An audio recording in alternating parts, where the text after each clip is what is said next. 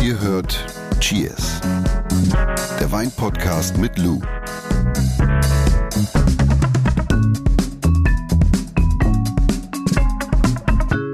Unser Thema heute ist das Thema Säure, für viele ein Reizthema, aber wir wollen erstmal kosten vom Wein der Woche. Der Wein der Woche. Der heißt Robert Weil Junior Rosé Unique und äh, ist ein Roséwein aus den, also vornehmlich aus der Rebsorte Spätburgunder. Vornehmlich sagst du, Ja, das heißt, es Das ist heißt, ein Cuvée, wie man hart sagt, ein Verschnitt. Ne? Ja, also ich weiß jetzt nicht genau, wie viel von der anderen Rebsorte, nämlich St. Laurent, da noch drin ist, aber ich gehe mal davon aus, ein geringer Prozentsatz. Deswegen sage ich jetzt einfach mal, dass es äh, Spätburgunder Rosé ist. St. Laurent ist tatsächlich so eine Rebsorte, die man auch viel in Österreich findet. Und so gesehen tatsächlich kann, könnte man dann sagen, es wäre eine Cuvée, also ein Verschnitt aus in dem Fall jetzt zwei Rebsorten. Mhm. Und Roséweine aus Spätburgunder, also siehst du, er ist auch so blassrosa, ist jetzt kein extrem kräftiges Rosa, ist ein sehr, so ein sehr schönes Rosa, finde ich. Mhm. Heißt das, dass er auch immer automatisch ein leichter Rosé ist? Mm, muss nicht, weil da hängt es auch immer noch ein bisschen auf den, also es kommt auch da auch noch mal ein bisschen auf den Ausbau an, also wie, wie lange die Maischestandzeit war etc. Mhm. pp. Grundsätzlich ist natürlich Spätburgunder eine sehr dünnschalige Beere. Man sagt immer so, es ist so ein bisschen die Diva der Rotweinsorten. Das ist eine ganz grazile. Ja, Okay. also nicht so kräftig, wie wenn ich jetzt ein Dornfelder Rosé machen würde. Wie oder- oder ein, romantisch du das beschreibst. ja, ne? oder so ein, so, ein, so ein Rosé aus dem Cabernet Sauvignon, da haben wir auch mehr Gerbstoff in der Schale drin und auch mehr Farbstoff. Und das ist jetzt, wie gesagt, eher so die elegantere Variante. Und wenn du reinriechst, ist es sehr, finde ich, feinfruchtig. Das springt Mhm. dich jetzt auch nicht sofort an. Und hat tatsächlich eine sehr schöne Säurestruktur. Schlürfst du immer so krass, wenn du Wein trinkst? Mhm. Ich finde das immer so nervig. Ich denke, man muss so viel Luft mitziehen. Ist das nee, nicht so? Nee, das kann man auch leise machen. Ich glaube, aus einer Verkostung wirst du echt rausfliegen.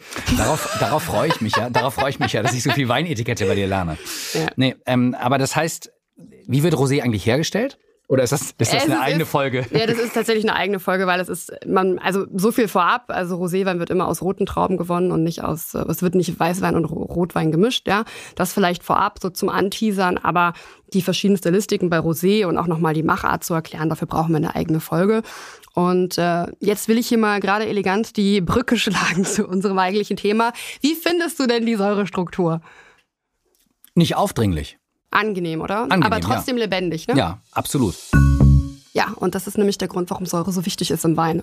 Das ist, aber das ist so ein Reizthema, ist ganz lustig, weil äh, dich wahrscheinlich auch immer äh, viele zum Thema Säure befragen. Ja. Oder? Ja, also ich komme ja ursprünglich aus der Gastronomie, ich bin in der Gastronomie aufgewachsen und habe sehr, sehr lange im Service gearbeitet und danach im Vertrieb. Und das war eigentlich immer so die Frage, also war jetzt nicht, also vom, vom, vom Gast, Ja. ja äh, habt ihr auch einen Wein so mit wenig Säure? Weil ich bin da so ein bisschen empfindlich, mein Magen. Ich- und ich- ich verstehe die Frage. Ich höre mich fast selbst in dem Satz, denn meine Frau sagt immer, sie sei so säureempfindlich und wenn ich dann losziehe, um was Neues auszuprobieren und vor dem großen Regal stehe, dann erinnere ich mich immer, denk dran, nicht so viel Säure, Jonas, denk dran, nicht so viel Säure. Ja, ja, genau. Und das ist, aber ich finde, um, um, man muss halt, und deswegen machen wir die Folge ja heute, man muss verstehen, warum Säure im Wein wichtig ist. Und da gibt's gleich einen kleinen Exkurs dann auch nochmal zur Weinchemie, Mikrobiologie. Also jetzt nicht so hart, also nicht so Hardliner-mäßig, aber Ja. dass man halt so ein bisschen den Kontext versteht, warum Säure eigentlich wichtig ist. Welche Arten von Säure gibt's denn überhaupt im Wein? Also vielleicht anders als ursprünglich angenommen,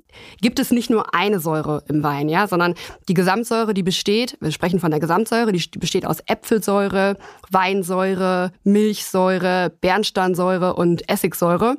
Ich würde mal sagen, dass das so die, zumindest die wichtigsten Säurearten sind. Es gibt auch noch sowas wie Hydroxyzimtsäure und so, aber das muss jetzt wirklich kein Mensch wissen.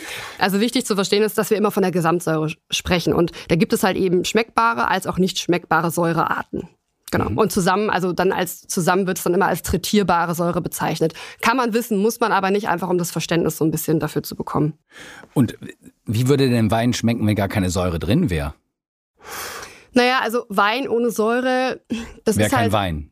Ja, also die Säure im Wein hat ja verschiedene Daseinsberechtigungen, wo ich gleich nochmal drauf eingehe, aber grundsätzlich ein Wein ohne Säure, wie schmeckt denn, keine Ahnung, Zuckerguss ohne Zitronensaft? Wie schmeckt, gut, Cola und Zitrone ist jetzt kein Muss, aber äh, was ich damit sagen möchte, ist, Bier dass, ohne Kohlensäure. oder Bier ohne Kohlensäure. Ja, es schmeckt einfach schal und es fehlt Leben im Wein und es schmeckt im schlimmsten Fall einfach plump und nichtssagend, ja. Also, und wa ist- warum ist denn Säure dann so wichtig im Wein? Also Säure hat eine ganz wichtige Funktion im Wein. Also sie ist maßgeblich für die Qualität und insbesondere, und das ist ganz, ganz wichtig für die Mikro für die, sorry, für die mikrobiologische Stabilität wichtig. Okay. Ja, also sie und trägt halt tatsächlich auch zur Konservierung des Weins bei. Also es ist ein Milieu, was wir da schaffen durch die Säure. Es macht ihn haltbar. Genau. Also Säure beeinflusst in erster Linie die Farbe, mhm. ja, also Farbstabilisation, das Alterungspotenzial, ja, und vor allen Dingen auch die Fruchtaromatik. Also Säure im Wein ist wie so ein Katalysator für die Aromen. Und stell dir mal vor, das hätten wir nicht. Also jetzt mal unabhängig von Alterungspotenzial und Stabilisation der Farbe. Mhm. Wir hätten das nicht. Also wir hätten keinen Katalysator dafür. Das, das, also Säure ist wichtig. Was genau fördert oder beeinflusst denn die Säurebildung im Wein? Also mm. geht es da auch um den Standort der Reben oder das Wetter, also die Witterung? Ja. Also erstmal ist es so, dass die Säure sich natürlich während der Vegetationsperiode der Trauben kontinuierlich verändert. Und die Entwicklung und der Abbau dieser Säuren, die ich vorher genannt habe, sind halt einfach stark abhängig von der Witterung und dem Standort, sowie auch dem Lesezeitpunkt. Ganz wichtig, ganz entscheidend. Ja.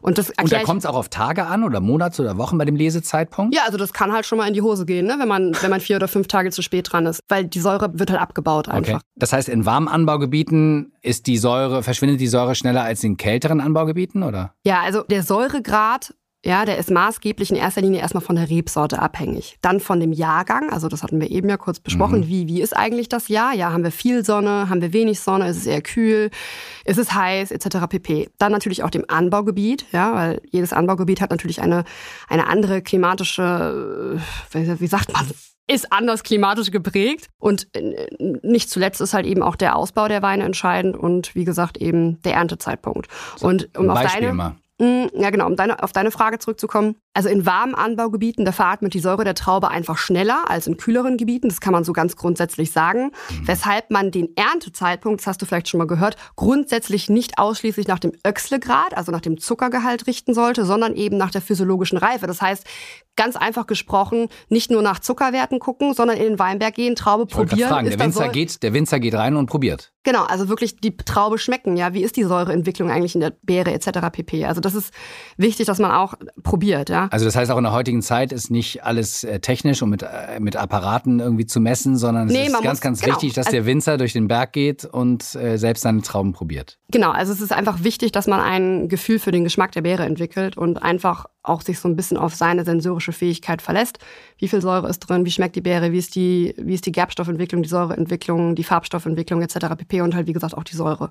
Also das ist salopp, wie gesagt, ausgedrückt, wie schmecken die Beeren. Nicht nur auf Zuckerwerte gucken. Aber um auf deine Frage nochmal kurz zurückzukommen. Ja. Grundsätzlich kann man sagen, Weine aus wärmeren, ja, südlicheren Anbaugebieten haben oft etwas weniger Säure als mhm. Weine aus kühleren Regionen. Mach mal ein Beispiel. Mhm, beispielsweise, wir nehmen jetzt einfach mal Kalifornien. Kalifornien groß. Das bekannteste Weinanbaugebiet, das was du wahrscheinlich auch kennen wirst, ist ja. Napa Valley. Ja. Und Napa Valley ist natürlich sehr warm. Ja, das heißt, wenn wir dort einen Chardonnay anpflanzen, ist die Wahrscheinlichkeit sehr groß, dass wir einen Chardonnay haben mit einer eher verhalteneren Säurestruktur. Säurestruktur. Ja. Und wenn wir, danke, und wenn wir jetzt uns, wenn wir jetzt einfach mal in Kalifornien bleiben und nach Sonoma gehen, dann sprechen wir von einem Weinanbaugebiet, was eher kühler ist, also hat ein kühleres Klima. Und ähm, dort kann man davon ausgehen, wenn man Chardonnay pflanzt, dass wir eher ein Chardonnay am Ende des Tages bekommen, natürlich mit den anderen Faktoren, der eher etwas prägnanter in der Säurestruktur ist. Das klingt alles wahnsinnig komplex und ist es wahrscheinlich auch im Endeffekt. Ich frage mich dann immer, wenn ich jetzt nicht deine Telefonnummer habe äh, und am Weinregal stehe, um nochmal ein Einmal-Eins zu holen oder kein Johnson dabei, welche Rebsorten haben denn grundsätzlich wenig Säure? Gibt es da äh, Beispiele? Genau. Also wie gesagt, es kommt natürlich immer darauf an, auf den Anbau, auf den Ausbau, auf den Jahrgang. Aber grundsätzlich gibt es natürlich Rebsorten, die von Natur aus weniger Säure haben und mhm. Rebsorten, die mehr Säure mhm. haben. Und wenn man da jetzt so wirklich mal praxisbezogen einfach mal ähm, guckt, dann gibt es halt so, ich glaube, der gängigste Vertreter, den alle kennen, natürlich in dem, im Weißweinbereich Grauburgunder, ja, Weißburgunder, Auxerrois. Spargelwein auch. Ja, genau. Auxerrois, Müller-Thurgau, auch bekannt als Rivana, Gewürztraminer, keine Ahnung, gelber Muscatella, Gutedel, Anis, Viognier oder Insulia. Gutedel? Gutedel, ja. Heißt in der Schweiz Schassler. Ach so. Ist auch, ist auch eine Rebsorte, die jetzt nicht dafür bekannt ist, dass sie unfassbar viel Säure mit sich bringt. Also ich vermag fast schon rauszuhören, dass du Säure im Wein unheimlich gern hast. Auf jeden Fall, definitiv. Äh, äh, Frage ich nachher, nochmal nach. Acidity for King. Aber gibt es einen Wert für die Gesamtsäure eines Weins? Wo liegt der normalerweise? Äh, ja, also man kann ungefähr sagen, kommt wie gesagt immer drauf an, dass die Gesamtsäure eines Weins so zwischen vier bis neun Gramm pro Liter hm. liegt. Ja. Und man kann auch sagen, dass Rotwein tendenziell weniger Säure aufweist als Weißwein. Ja, aber wie gesagt, der Gesamtsäuregehalt ist immer abhängig von oder maßgeblich abhängig von dem vorherrschenden Klima, dem Standort und äh, dem Lesezeitpunkt beziehungsweise dem gesamten Weinbergsmanagement.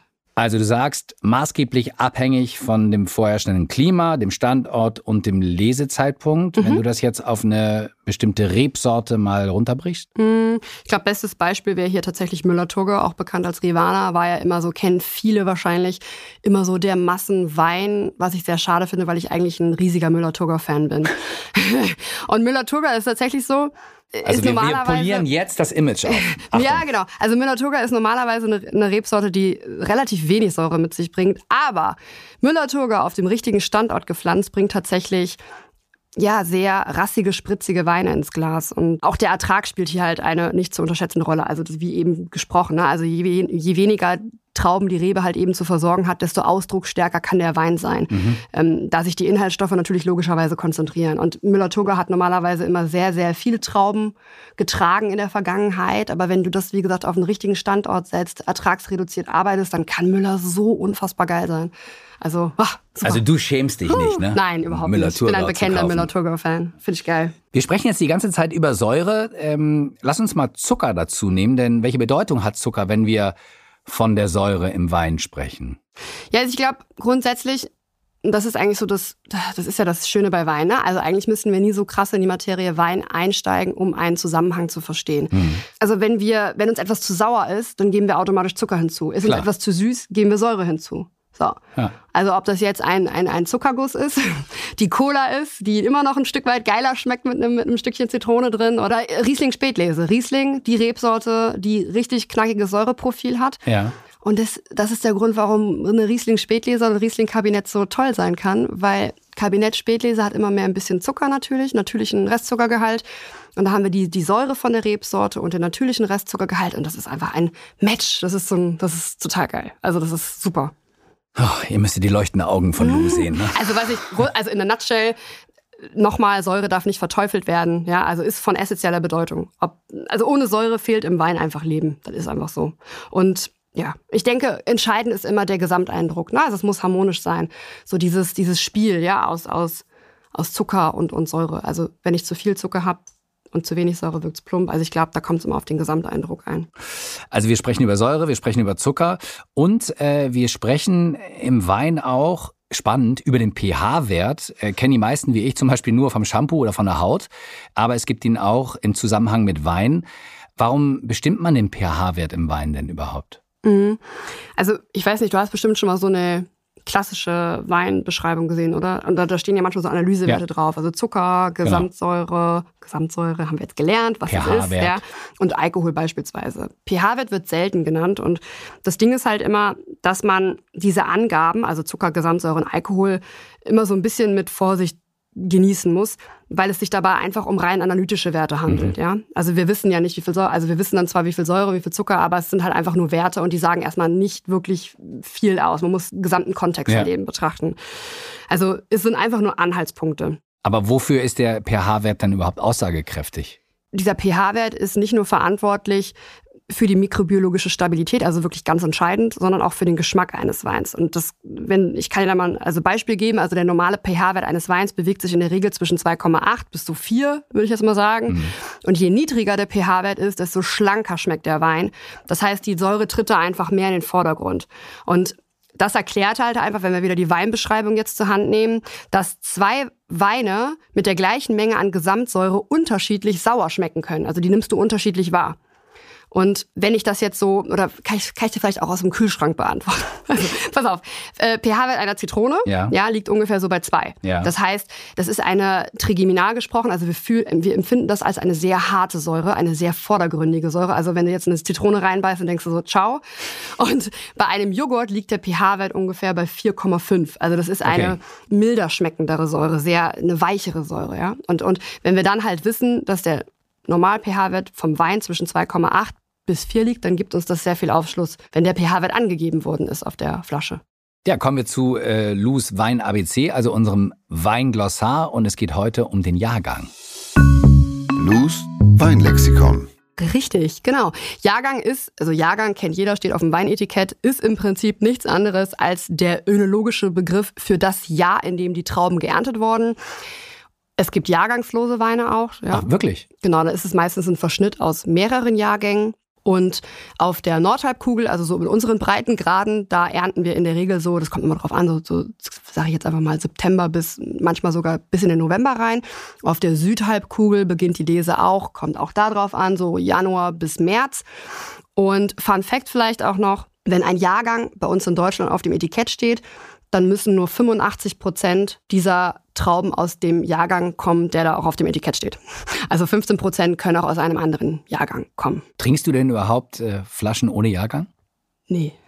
Also ich, was heißt nee? Ich keine Ahnung. Ich habe es ich weiß gar nicht, was ich das letzte Mal, also normalerweise steht es immer drauf. Also ist, eine, ist keine obligatorische ist Angabe. Selten, ne? dass man ja, eine Flasche aber ohne Jahr. Es ist auch so ein Qualitätszeichen, so ja, die, die, Trauben kommen natürlich aus dem Jahr und alles drum und dran. Das war jetzt nur so gedroppt, so 85 Prozent müssen dann nur aus dem Jahrgang kommen, aber normalerweise steht es immer drauf. Ja.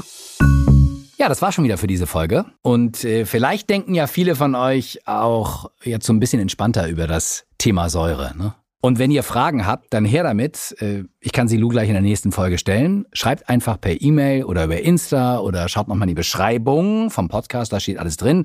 Und wenn es euch gefallen hat, schenkt uns einfach fünf Sterne. Genau, darunter akzeptieren wir nichts. In diesem Sinne. Cheers. Cheers. Dieser Podcast wird euch präsentiert von Edeka. Wir lieben Lebensmittel.